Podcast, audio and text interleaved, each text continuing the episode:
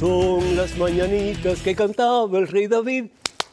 Benditos a Dios, ¿qué tal queridos hermanos amigos? Al Padre Pedro Núñez, pues seguimos de manteles largos, cumpliendo 75 años de vida que el Señor ha pues otorgado sobre este siervo. Qué gusto estar con ustedes, qué gusto poder compartir la fe en ese en quien todo lo podemos y para quien todo es posible, que es Jesús el Señor.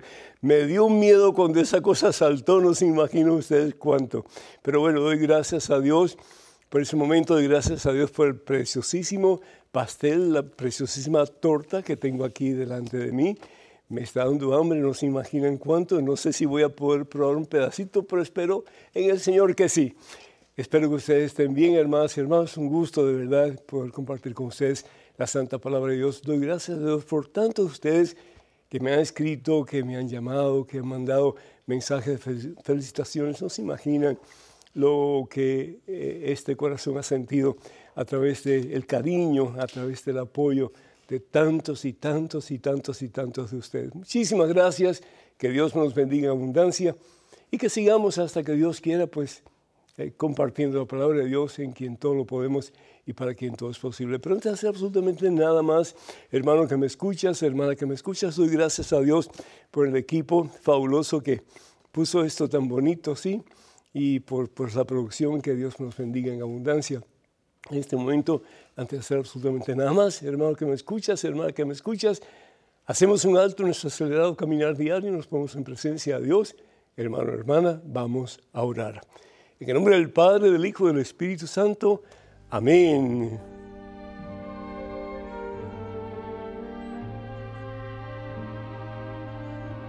Alabado sea Señor. Gloria a ti, Padre Santo. Gracias, oh Dios, por el don de la vida. Gracias, Señor, por el don de la amistad. Gracias, Señor, por el don de la alegría. Llenos, oh Dios, Padre Santo, del gozo que tenía María Santísima, quien pudo exclamar desde lo profundo de su ser, mi alma proclama la grandeza del Señor, mi espíritu se goza en el Dios que me salva. Gracias por la vida, Señor. Gracias porque a través de los años podemos añejar en el buen sentido de la palabra y tomar la decisión más importante de nuestra vida que es acercarnos a ti. A veces cuando somos jóvenes, Señor, como queremos conquistar el mundo y no sabemos, no nos damos cuenta que a veces es el mundo el que nos conquista a nosotros y nos aparta de ti, Señor.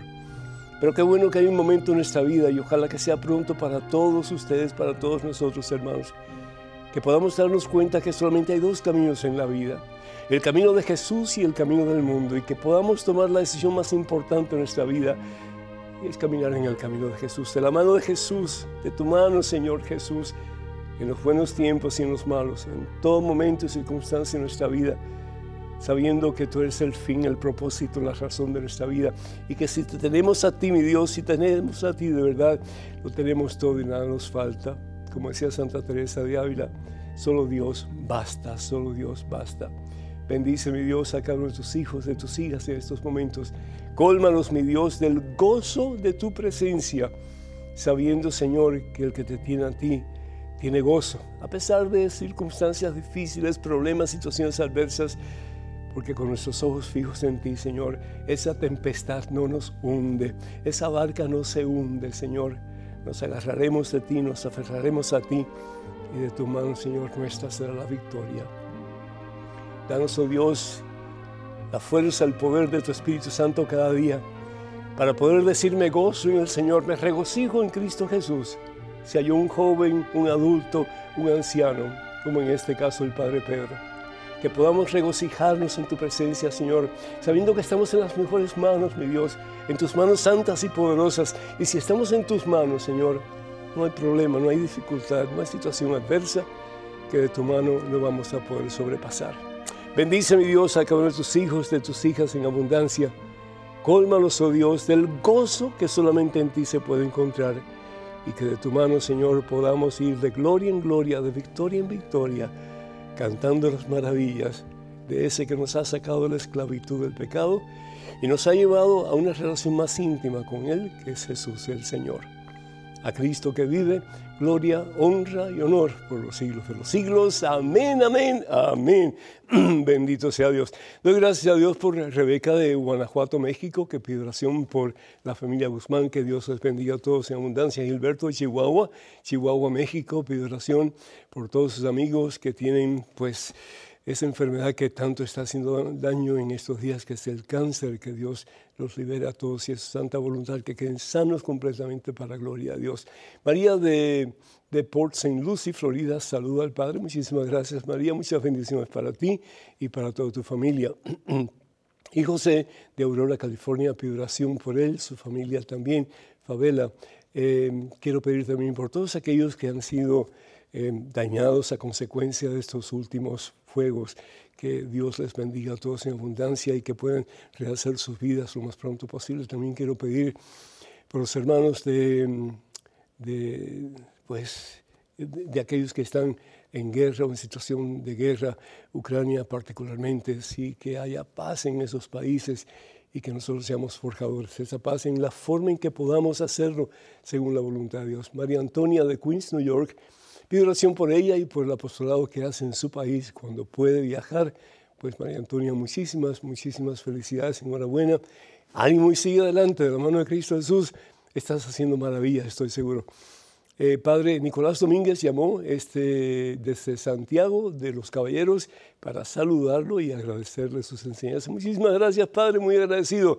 Que Dios te bendiga a ti y a todo tu gremio. Muchas, muchas bendiciones para todos. Norma de a Toa Baja, Baja, Toa Baja, Puerto Rico. Pido oración por ella, que Dios te bendiga a ti, a todos ustedes, queridos Norma.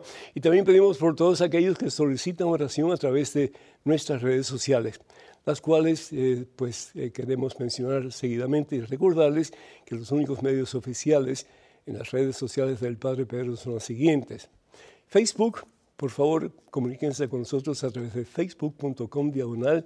Pedro facebook.com diagonal Pedro Núñez, también estamos en Twitter, en Instagram y en YouTube, yendo a Padre Pedro Núñez, Padre Pedro Núñez. Acuérdense que en Estados Unidos o en el idioma inglés la ñ no existe. Eh, por favor, tener cuidado de perfiles falsos que piden dinero en nuestro nombre. Eso nunca lo haríamos a través de estos medios que acabo de mencionar. Estamos dispuestos a envejecer, envejecer, pero envejecer con gozo, hermano, envejecer con alegría, envejecer con esperanza. Eh, a mí me llama mucho la atención la historia de un viejito, un viejito, sí, que estaba a la orilla de un pozo y pasaba mucha gente de un lado para otro. Y un día este joven viene caminando en dirección a un pueblo cercano y se detiene al lado del señor anciano y le dice, óigame, ¿cómo es la gente en ese pueblo? ¿Cómo es? ¿Cómo es? Y el anciano le dice, bueno, ¿y cómo era la gente del pueblo que tú dejaste? Ah, pues gente mala, gente perversa, gente que no ayudaba a nadie, gente que hablaba mal de todo el mundo, en fin, catástrofe, una, realmente una situación muy difícil. Ah, pues sabes una cosa, cuando llegues a ese pueblo donde vas, vas a encontrar lo mismo. Se quedó así, bueno, se fue. Y después vino otro, otro joven, y le dice al Señor lo mismo. Óigame, mire, voy hacia ese pueblo donde el otro había ido, pero yo no sé qué clase de gente voy a encontrar. Me podría decir, bueno, ¿y cómo era la gente en tu pueblo, el que dejaste? Y había dejado el mismo pueblo que el muchacho que vino primero. Dice, pues fíjese que en mi pueblo la gente es maravillosa, la gente se ayuda unos a otros, hay armonía, hay respeto, hay pues deseos de servir los unos a los otros. Es un lugar precioso. Ah, sí, pues mira, eso es lo que vas a encontrar en el pueblo a donde tú vas. La moral es muy interesante, el tema, la enseñanza. Y la enseñanza simplemente es que vas a tener lo que tú crees que vas a tener. Depende de tu actitud. En gran parte depende de tu actitud. Si piensas que las cosas te van a salir mal, que las cosas van de mal en peor, que no hay esperanza para ti, que tú eres el gato con la mayor cantidad de pulgas, pues eso es lo que vas a tener de la vida. Pero si tú comienzas a tener una actitud más positiva y comienzas a pensar que a pesar de los problemas múltiples que tú puedes tener, tú puedes ser feliz, porque Dios quiere que seas feliz. Hoy día especialmente las personas adultas, mayores, las personas ancianas, como este servidor, pues tenemos la tendencia de ser un poco negativos. ¿sí? ¿Por qué? Porque ya no estamos tan en contacto con la familia, eh, ya nuestra economía es mucho más pobre, tal vez, ya nos duelen más las articulaciones, tenemos más dificultades para movernos, ya no somos tan útiles como éramos antes ya no tenemos la misma independencia que teníamos antes tampoco. Entonces la tendencia es como que entristecernos un poco y pensar que al fin y al cabo, pues ya la vida se nos está acabando. Por el contrario, si creemos en Jesucristo, estamos conscientes entonces de que la vida no termina con la muerte, sino que la vida sigue adelante para toda la eternidad. Bueno, yo estaba escuchando una vez una señora que estaba de cumpleaños y alguien le pregunta, yo estaba cerca de la persona, alguien le pregunta, óigame, ¿y qué usted hace para ser tan feliz? Teniendo ya 82 años de vida, ¿qué usted hace para ser feliz? Y ella dijo, pues porque tengo a Dios en mi corazón. ¡Ah! Eso me clavó, hermanos, eso me clavó, porque tengo a Dios en mi corazón. Sí, si nosotros tenemos basura en nuestra mente, en nuestro corazón, de eso vamos a vivir. Si tenemos negativismo en nuestra mente, en nuestro corazón, de eso vamos a vivir. Pero si tenemos a Jesucristo en nuestro corazón y sabemos que Él es el que nos guía, que Él es el que nos tiene en sus manos santas y poderosas, miren hermanas y hermanos, por muy difícil que sea tu situación y la mía, hay victoria, hay gozo, hay esperanza, hay alegría. Por eso San Pablo, en su carta a los filipenses en el capítulo 4, versículo 4, dice algo inconcebible. San Pablo estaba en la cárcel y sabía que en pocos días a él lo iban a decapitar, le iban a cortar la cabeza por predicar el Evangelio de nuestro Señor Jesucristo, por tratar de ayudar a la gente a conocer la verdad que es Dios. Pero sin embargo está en la cárcel, una cárcel horrible, me imagino. Y sin embargo, ¿qué es lo que dice San Pablo? En medio de su zozobra, en medio de su dificultad, en medio de, su, pues, eh, situación adversa, sí, su tempestad terrible, que es lo que dice San Pablo, estén siempre alegres. Estén siempre, ¿cómo voy a estar alegre contra esos problemas? Ah, pero si Dios está conmigo, yo puedo estar alegre en medio de mis vicisitudes, en medio de mis problemas, etc. ¿Por qué? Porque si Dios conmigo, ¿quién puede estar en contra? Nadie, nadie, nadie. La vida es preciosa. Lástima que muchas veces no la sabemos vivir de acuerdo a la voluntad de Dios. Pero San Pablo, estén alegres, estén alegres siempre, alegres en el Señor. Se los repito, estén alegres y tengan buen trato con todos.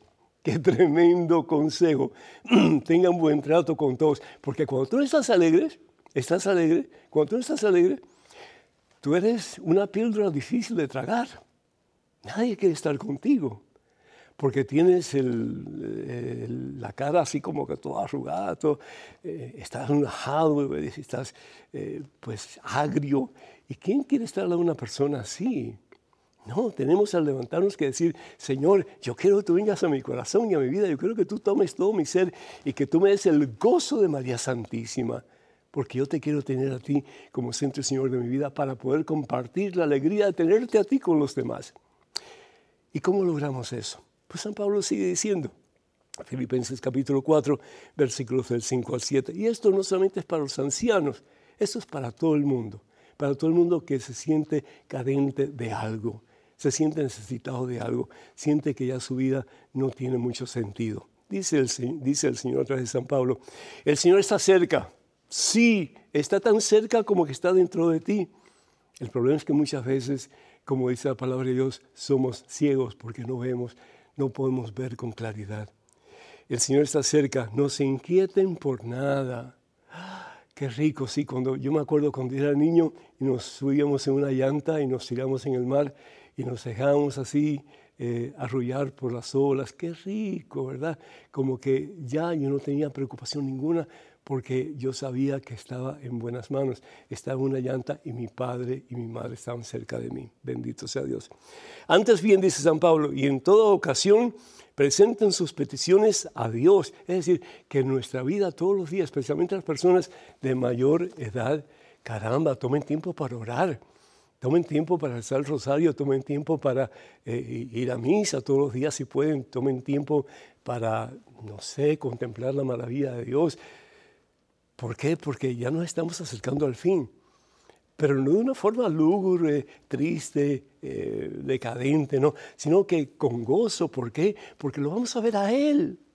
Vamos a compartir el amor que Él tiene para nosotros y el amor pequeñísimo nosotros tenemos, pero lo vamos a compartir y vamos a experimentar lo que, lo que dice la palabra de Dios. Ojos no han visto y oídos no han escuchado las maravillas que Dios tiene preparado para aquellos que le aman.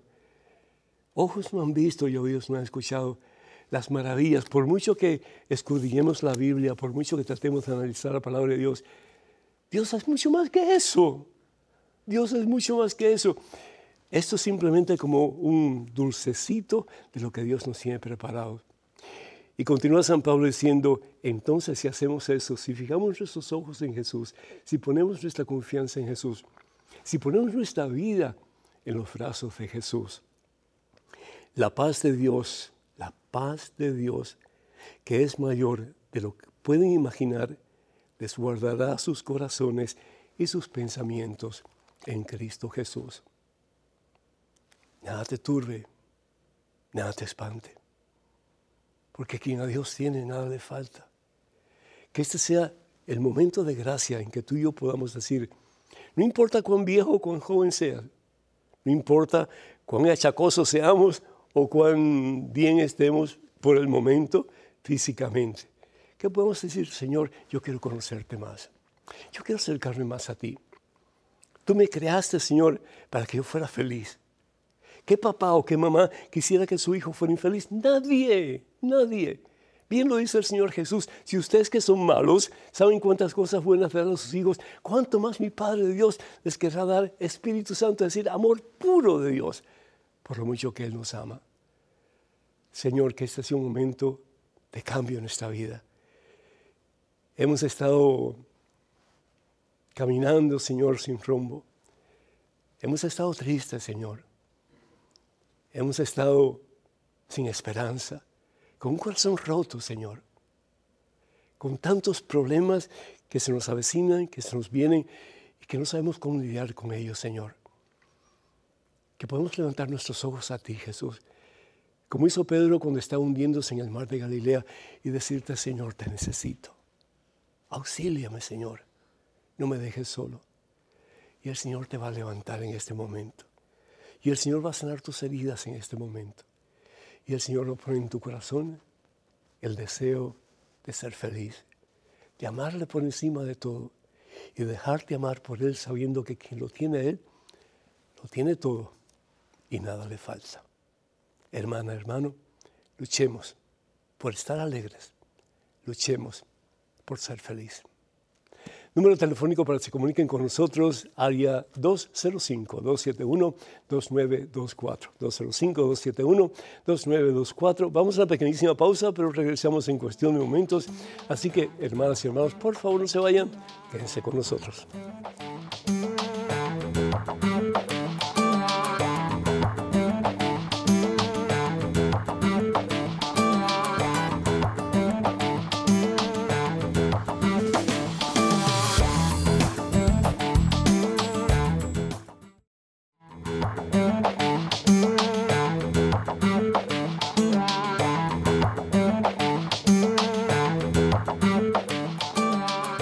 Bendito, alabado, glorificado, exaltado sea el nombre de Cristo Jesús, hermanas y hermanos. Bienvenidos a este segmento de su programa.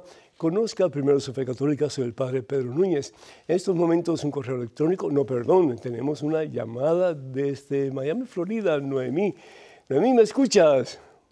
Sí, Padre, buenas noches. Muy buenas noches, Dios te bendice. Adelante, por favor, con tu pregunta. A usted también, Padre, primero que nada, muchas felicitaciones, que siga cumpliendo muchos años para que pueda seguirnos ayudando en, nuestra fe católica. Que Dios te bendiga. Mil gracias, mija. Amén. Gracias a usted. Eh, dos preguntitas. Sí. Mm, ¿A dónde iban los muertos ah, antes de la muerte de Jesús? Y, sí, cómo no. Eh, el lugar, perdón. Sí, y, también acerca de en qué se refieren los hermanos protestantes cuando hablan acerca del segundo piso. Eso jamás lo he visto en la Biblia, no tengo la menor idea. Es decir, Me lo nunca lo he leído en la Santa Biblia, así que no sé de dónde lo sacaron. Sí, si te enteras de dónde lo sacaron, por favor déjame saber, te agradecería. Sí. ok, padre. Pero en relación a dónde van o dónde iban los justos, como, como Abraham, como Noé, como Moisés, etcétera, le llamaban los judíos el Sehol o el Shehol, depende la pronunciación que le quieras dar, que, sea, que quiere decir lugar de los justos. Y es precisamente ese lugar donde Jesús va. Cuando recitamos el credo, decimos, descendió a los infiernos, ¿te acuerdas? ¿Sí, Noemí? ¿Te acuerdas? Sí. el descender a, a, los infiernos, este infierno no es el Gehenna, es decir, no es el infierno de donde no se puede salir, sino que es el Sehol, donde los, los justos, hombres y mujeres eh, justos, estaban esperando por la venida de ese que iba a ser el, el pontífice, el puente entre la, humanidad y Dios.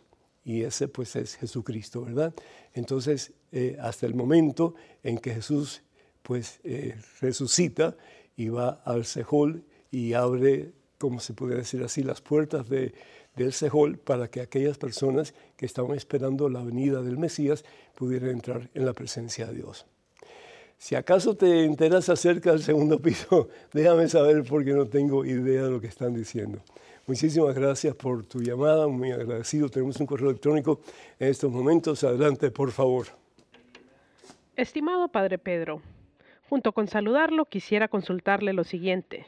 Tengo tres seres queridos que ya fallecieron, mi madre, mi padre y mi hermana.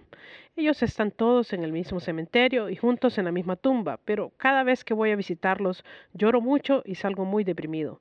Por eso a veces evito ir, pero a la vez me siento culpable. Es algo paradójico para mí. ¿Qué piensa usted? ¿Qué debo hacer? Ya los cementerios me deprimen un poco. Un abrazo, Cristian desde Chile. Cristian, mi, mi consejo sería deja de ir al cementerio eso puede sonar como que duro, ¿cierto? Pero tu familia no está en la tumba. Eh, la palabra de Dios, si vamos al libro de sabiduría, en el capítulo 3, versículo 1, dice la palabra de Dios lo siguiente, las almas de los justos están en las manos de Dios. Las almas de los justos están en las manos de Dios no están en, la tierra. Lo que está en la tierra es eh, el cuerpo que sirvió de cofre para albergar el alma. Pero cuando uno fallece, cuando uno deja este mundo, ya el alma no está unida al cuerpo. Y bien sabemos que el cuerpo se deteriora hasta que el Señor lo resucite y el cuerpo se una al alma pero ya esa persona o esas personas que tanto tú has amado y que sigues amando, estoy seguro, ya no están ahí. Entonces, si eso te causa em, mucho dolor, si te causa depresión, tristeza en, extremos eh, pues excesivos, mi recomendación es que no vayas a los cementerios porque te está haciendo daño necesariamente. Es mejor que, que mandes a celebrar una misa por ellos. Eso sí vale la pena. Porque, porque la misa es el sacrificio de Jesús que se ofrece a Dios Padre por la expiación de los pecados nuestros. Jesús viene para dar su vida para que nosotros en Él tengamos vida y salvación eterna. Entonces, cuando una persona muere, vamos a suponer hace 20 años atrás, y se celebra una misa por esa persona 20 años después, para Dios no hay tiempo. Dios está fuera del tiempo. Quiere decir que la gracia santificante de la Santa Misa, que es la misma entrega de Jesús al Padre por la expiación de X persona, tiene, tiene poder en esa persona para que esa persona, si así lo desea, antes de morir, antes de entregar su vida al Señor, su alma al Señor, pueda hacer las paces con Dios, reconciliarse con Dios. Y aunque tenga que pasar por purgatorio, solamente Dios sabe qué cantidad de tiempo, pero esa persona va al cielo. Eso es mucho mejor orar por la persona. Y de todas las oraciones que podemos hacer, la Santa Misa es lo más excelso, lo más grande, lo más maravilloso, porque es el mismo Jesús de nuevo quien se entrega al Padre por nosotros, por nuestra salvación, el que se hace puente entre nosotros y nuestro Padre Dios. Jesús mismo lo ha dicho, ¿verdad? Evangelio de San Juan, capítulo 14, versículo 6. Yo soy el camino, soy la verdad, soy la vida. Nadie va al Padre sino a través de mí. Entonces, cuando oramos, particularmente en la oración de la Santa Misa que ofrece el sacerdote que está actuando en persona de Jesucristo, en persona de Cristo, esa persona que ha muerto anteriormente, pues como para Dios no hay tiempo, ni hay pasado, ni hay futuro, sino que el eterno presente, esa persona tiene el, poder, es decir, la autoridad que viene de Dios para poder hacer las paces con Dios, pedir perdón y poder entrar en la presencia de Dios. Es maravilloso, maravilloso. Tenemos un correo electrónico, adelante con la pregunta, por favor. Padre Pedro, bendecido día. Quería saber si es bueno pensar en Dios todo el tiempo y meterlo en todo. Hace poco tuve un regreso a la Iglesia Católica y manifiesto mi fe muy notoriamente. El otro día, platicando con mi mamá, también católica, nos contó un problema. Yo le dije que metiendo a Dios en su vida y confiando en Él se arreglará sus problemas. Y ella me dijo que era una tonta y que no anduviera metiendo a Dios en todo, que también usara la lógica y la realidad. Me dolió mucho lo que me dijo, pues cuando regresé con Dios me sentí más plena y feliz por meter a Dios en cada asunto de mi vida. ¿Estoy mal yo? ¿Me podría dar un consejo? Muchas gracias. Monse, 18 años, México. Monse, Dios te bendiga. Em, con el perdón de tu mami, debemos de incluir a Dios en todo. Dios debe ser lo más importante en nuestra vida más importante que todo lo demás, Monse. Y debemos de ver, si es posible, con la gracia de Dios, la actuación de Dios en cada situación de nuestra vida, siempre para nuestro bien.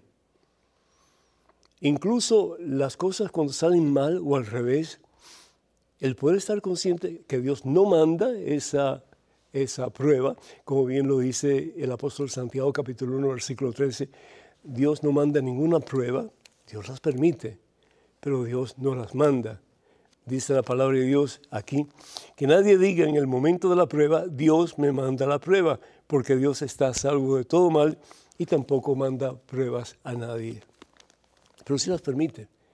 ¿Y las permite para qué? Para depurarnos, para hacernos más fuertes y para reconocer lo mucho que necesitamos de Dios en nuestra vida.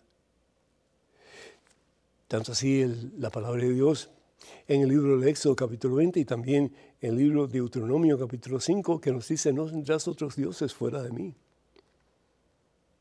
Y nosotros constantemente estamos teniendo dioses fuera del único verdadero Dios. Cuando nosotros pensamos, por ejemplo, en el éxito que voy a tener y no incluyo a Dios, estoy poniendo el éxito por encima de Dios. Cuando yo, eh, eh, qué sé yo, quiero alcanzar una meta y no pongo a Dios como prioridad, yo estoy poniendo esa meta como mi propio Dios y me estoy olvidando de que sin Dios no, no soy nada, no soy nada. Y aunque alcance esa meta, de nada me sirve, porque voy a seguir vacío. Pero si tengo a Dios en mi vida, alcance esa meta o no la alcance, voy a ser feliz. Es lo que Dios quiere. ¿sí? Entonces, con todo respeto a tu mamá, y verdad, hay que honrar padre y madre, lo creemos firmemente y tratamos de ponerlo en práctica, pero el consejo que te está dando tu mami no es el mejor. Cuando único no debes de poner a Dios como eh, el agente responsable de tus malas situaciones es cuando pecas y dices, bueno, Dios me, hizo pecar. No, un momentito. Dios, Dios no hay mal, Dios no quiere que tú pecas, Dios no quiere que le des la espalda a Él, porque Él bien sabe que fuera de Él lo que vas a encontrar es la misma muerte. Solo en Dios es el ser humano feliz. Entonces, date cuenta de que a Dios sí hay que incluirlo en todo y ver las maravillas de Dios alrededor de todo lo que tenemos.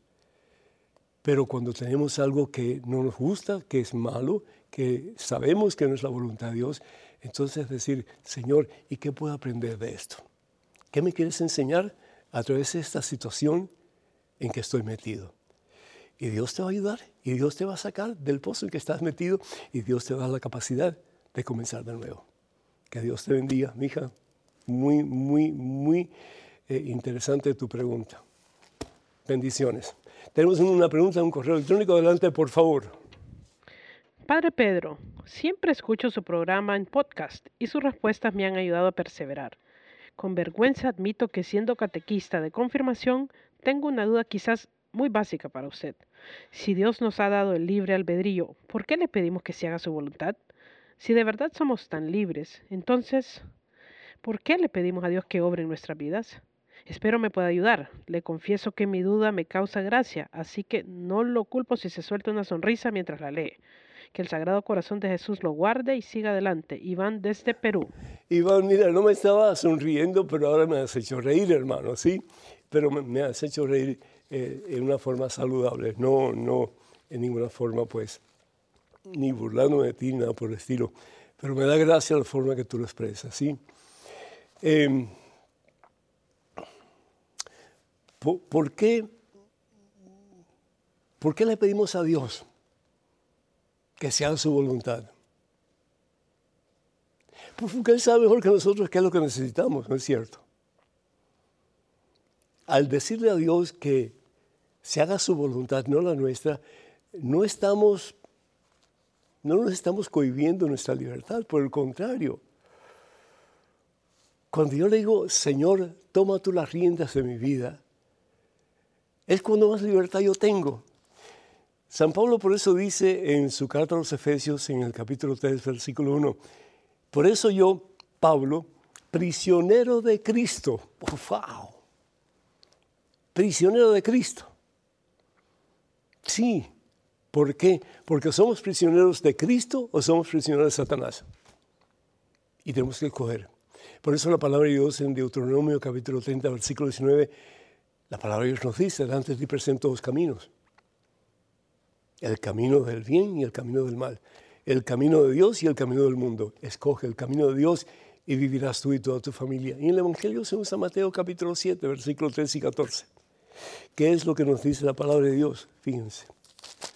Evangelio según San Mateo capítulo 7, versículos 13 y 14. Entren por la puerta angosta. Tenemos libertad para escoger entre la puerta angosta, que es la puerta de Jesús, y la puerta ancha, que es la puerta del mundo. Haz lo que te da la gana, vive tu vida loca. Esa es la puerta del mundo.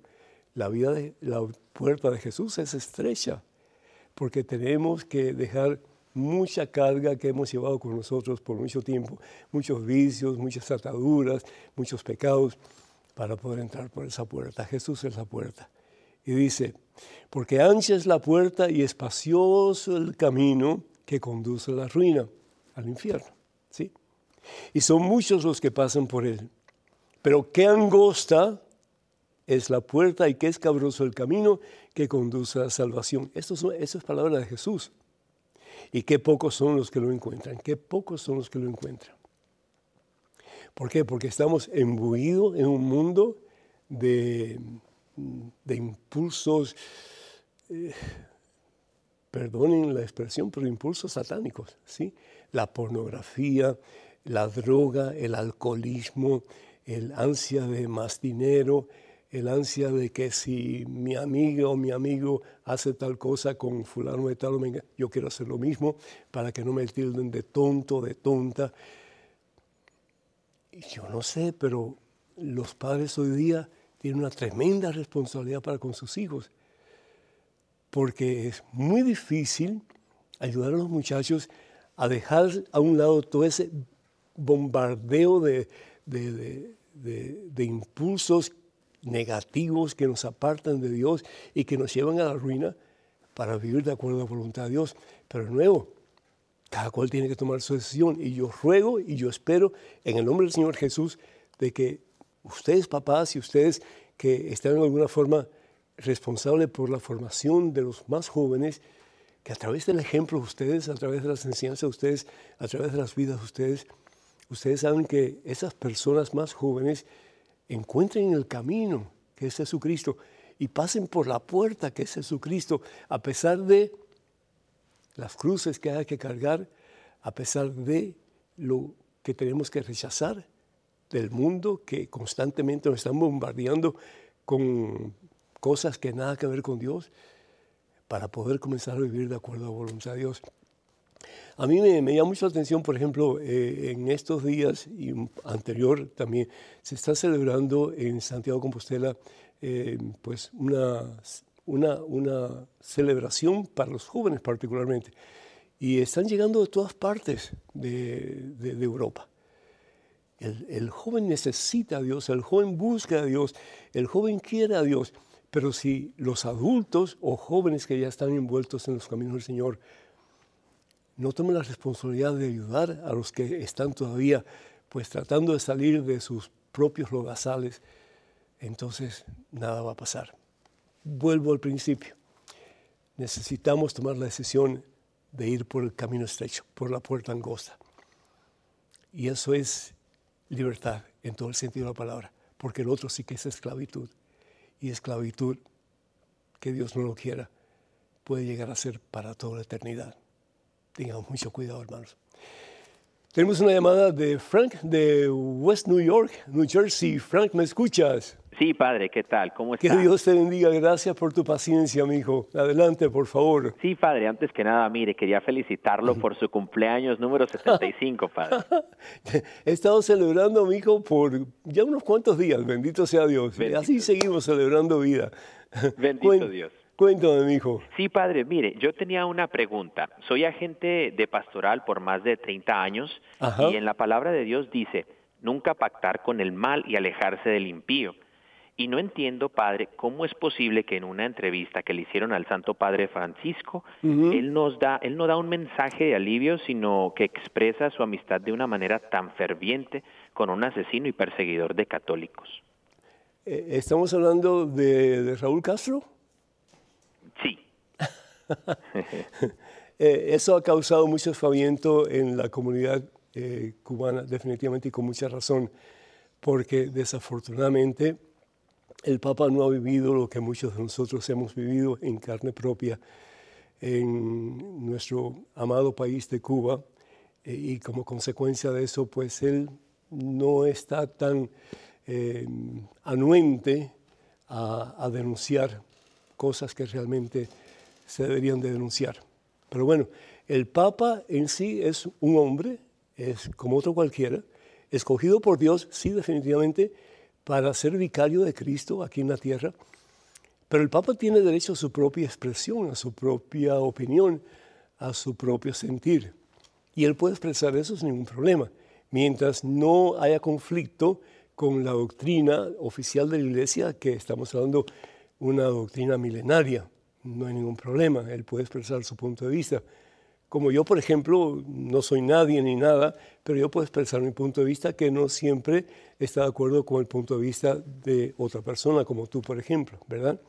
Pero sin embargo, lo importante es estar consciente de que cada cual puede tener su punto de vista mientras eh, no hagamos daño a la opinión eh, cristiana. Eh, mientras no digamos cosas en contra de lo que la Iglesia ha enseñado y continúa enseñando y seguirá enseñando hasta el fin de los tiempos. Eso hay que tenerlo muy claro y saber cuál es la diferencia entre una cosa y la otra. Y desafortunadamente muchas personas no, no pueden ver la diferencia entre la opinión personal del Papa y lo que la Iglesia enseña. Y eso pues hay que estudiar un poquito más, ¿verdad? Para conocer qué es lo que realmente la Iglesia enseña y por qué enseña lo que enseña y por otra parte, el Papa que no tiene el conocimiento eh, ni la experiencia eh, física ni, ni, cercana de lo que ha sucedido en Cuba y sigue sucediendo, pues entonces él puede tener otro criterio, otro punto de vista. La otra cosa importante es que estoy en desacuerdo contigo cuando tú dices que eh, no debemos acercarnos a personas que obran el mal. Si eso fuera cierto, y, esto es del Antiguo Testamento, quiero, quiero estar consciente y asegurarles a ustedes que esto es una mentalidad del Antiguo Testamento, no es del Nuevo Testamento. La mentalidad del, Antiguo Testamento es no te relaciones con ninguna persona que no sea de tu, de tu casta, de tu, de tu grupo, porque te puede acercar. Y eso es muy cierto. Si no tenemos un conocimiento claro de lo que la iglesia enseña, lo que enseña Jesús, pues podemos caer en, en, falsos conocimientos de la verdad. Pero por otra parte, ¿qué fue lo que hizo Jesús? Jesús no vino a la élite, a, a los más letrados de, de, Jerusalén, a los más eruditos, a los más religiosos. No. Él vino, por el contrario, a la gente tal vez menos indicada, de acuerdo al punto de vista de la sociedad. ¿Qué es lo que dice Jesús? No he venido por los sanos, sino por los enfermos. No he venido por los justos, sino por los pecadores. Y ahí tenemos que tener mucho cuidado porque si bien es cierto que no debemos de contagiarnos con el mal del otro, tenemos que ayudar al otro, levantarlo para que se acerque más al Señor como queremos hacerlo nosotros. Ojalá que esto haya servido de algo. Número telefónico para que se comuniquen con nosotros eh, es el 205-271-2924. 205-271-2924. Vamos a una pequeñísima pausa, regresamos en cuestión de momentos, así que hermanos y hermanos, por favor no se vayan, quédense con nosotros.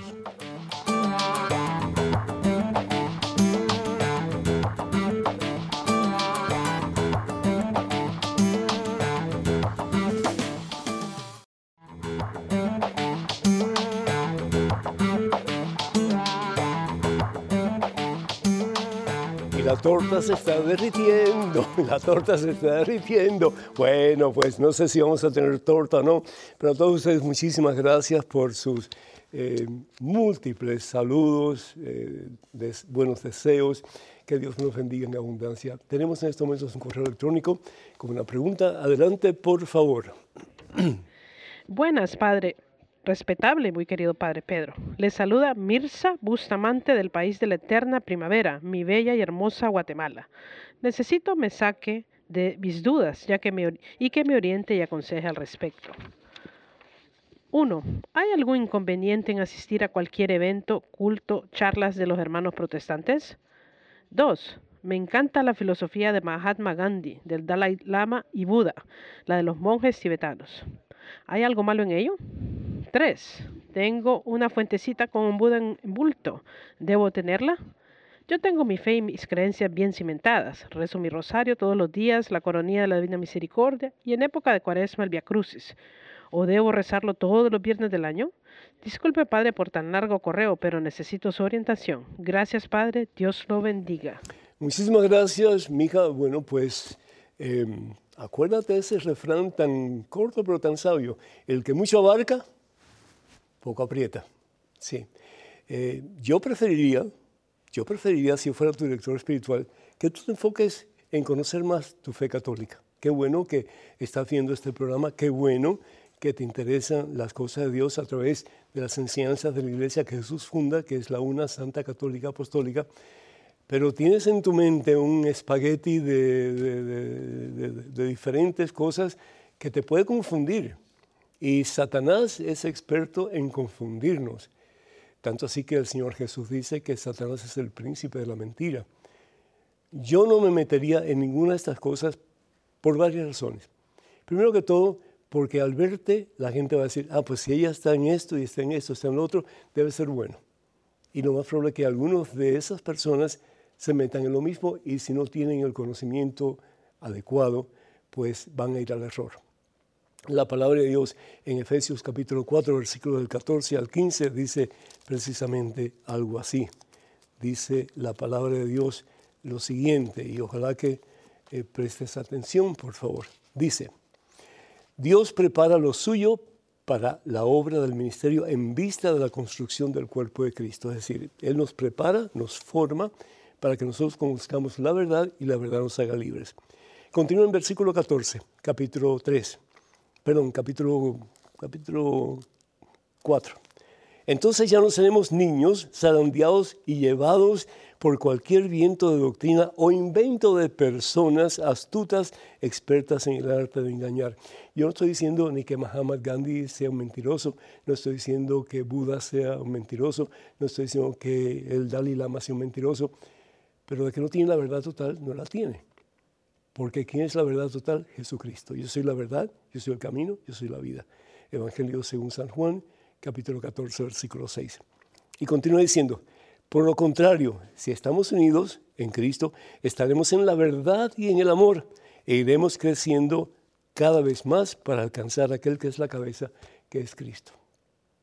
Si cualquiera de estas religiones fueran buenas, todas al mismo nivel, entonces hubiera sido como que innecesario que Jesús hubiera enviado a sus apóstoles a evangelizar al mundo. Sin embargo, ¿qué es lo que dice el Señor Jesús en el Evangelio según San Mateo capítulo 28, versículo 19? Dice, vayan pues y hagan discípulos de todos los pueblos, bautícenlos en el nombre del Padre, del Hijo y del Espíritu Santo y enséñenles a cumplir todo lo que yo les he encomendado. Todo lo que yo les he encomendado. No tenían Biblia en sus manos. La Biblia era en ellos mismos. La Biblia no se compone hasta el siglo IV. Entonces, lo que habían recibido ellos, ellos tenían que darlo a los demás. Y por eso se fueron por todo el mundo a predicar al Señor. Y por eso les costó la vida a todos, menos a Juan, a todos. Todos murieron en martirio por dar a conocer la verdad. Y si nosotros estamos saltando de un lugar para otro, para otro, para otro, difícilmente conoceremos la verdad que es Jesucristo y sus enseñanzas dadas a nosotros por la única iglesia que le establece, que es la una santa, católica y apostólica. Ojalá que esto te haya ayudado. Tenemos un correo electrónico una pregunta. Adelante, por favor. Padre Pedro, tengo más de 60 años y para mi esposa es complicado tener relaciones sexuales por motivos de salud, así que decidí consagrar mi sexualidad a Dios y llevar mi vida en un estado de castidad. Pero se dio el caso en algunas ocasiones que mi esposa me aceptó y tuvimos relaciones. De momento no juzgué que fuera una falta grave y me acerqué a la Sagrada Comunión, pero ahora no sé si he roto algún juramento o promesa a Dios y que me acerqué a comulgar indignamente. Incluso en la última confesión olvidé comentarle esto al Padre. Padre Pedro, ¿he cometido falta grave? ¿Qué debo hacer? De antemano le agradezco su consejo. Atentamente, Anónimo. Anónimo, nunca hagas una promesa que no debes de cumplir. Nunca hagas una promesa que no debes de cumplir. ¿Y cuál es la promesa que no debes de cumplir? Tú estás casado con tu esposa y por lo tanto tu deber es satisfacerla a ella y ella a ti en lo que puedan, ¿verdad? Yo una vez tuve la desafortunadamente desafortunada experiencia de una señora que mm, hizo una promesa de estar dos años sin tener relaciones con su esposo. Por poco se pierde el matrimonio. Por poquito. ¿Qué es lo que dice la palabra de Dios en 1 Corintios capítulo 7? Versículo 3 en adelante. El marido cumpla con sus deberes de esposo, lo mismo que la esposa la esposa no dispone de su cuerpo, sino el marido. Igualmente el marido no dispone de su cuerpo, sino la esposa. No se nieguen ese derecho el uno al otro, a no ser que lo decidan juntos de común acuerdo y por un tiempo limitado. Así que esa promesa que tú hiciste no es válida. No te preocupes, no tienes ningún pecado. No sé si hay otro eh, pues ya, qué bárbaro cómo se me está acabando el tiempo, Dios mío, bendito sea Dios.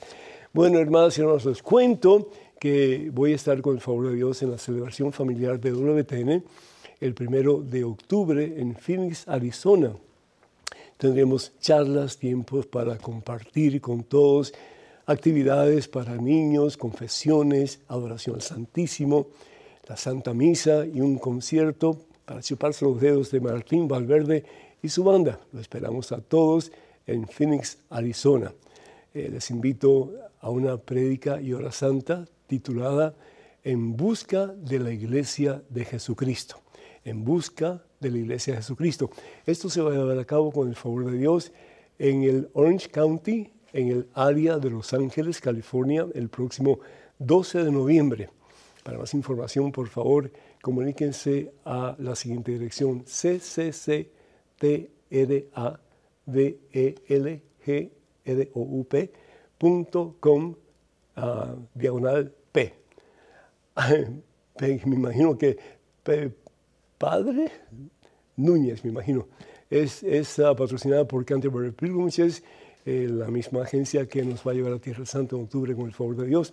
Para más información, comuníquense al número telefónico 1-800-653-0017. Repito, 1-800-653-0017. Así que eso es todo lo que tengo por el momento. Acuérdense, por favor, de escribirnos cuando sea posible.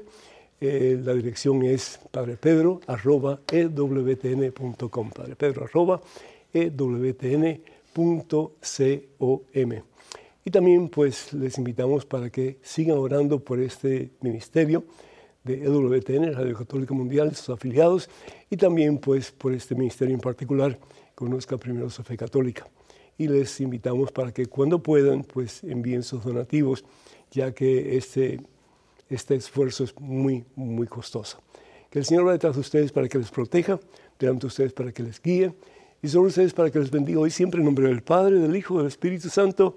Amén. Hermanas y hermanos, vayan con Dios. Dios siempre irá con ustedes. Que pasen un día muy feliz y hasta la próxima. Dios mediante.